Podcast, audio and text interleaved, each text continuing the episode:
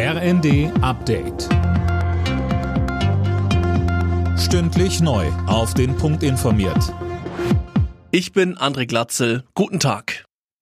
Die Bundesregierung will mit einem über Kredite finanzierten 200 Milliarden Euro Paket die hohen Energiekosten abfedern. So sollen Strom und Gas für alle Bürger erschwinglich bleiben. Auf die bislang geplante Gasumlage will die Regierung verzichten.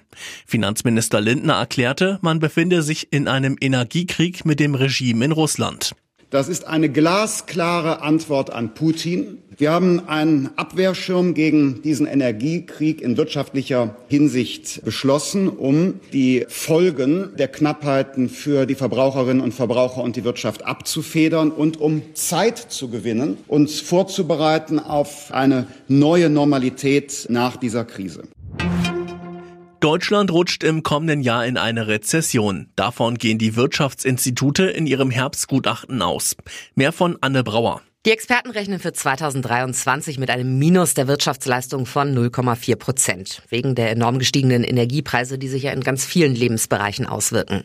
Das Ausmaß der Energiekrise wird klar, wenn man nochmal aufs Frühjahrsgutachten schaut. Da gingen die Forscher noch von einem Wirtschaftswachstum von über drei Prozent im nächsten Jahr aus.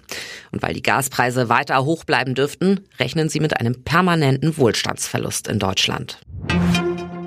Trotz internationaler Kritik. Russland will sich vier besetzte Gebiete in der Ukraine einverleiben.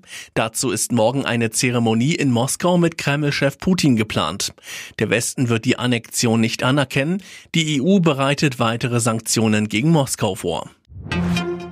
Das schottische Nationalarchiv hat jetzt die Sterbeurkunde von Queen Elizabeth II. veröffentlicht. Die 96-Jährige starb demnach am 8. September um 15.10 Uhr Ortszeit, rund dreieinhalb Stunden bevor ihr Tod vom Palast bekannt gegeben wurde. Als Todesursache wurde Altersschwäche genannt. Alle Nachrichten auf rnd.de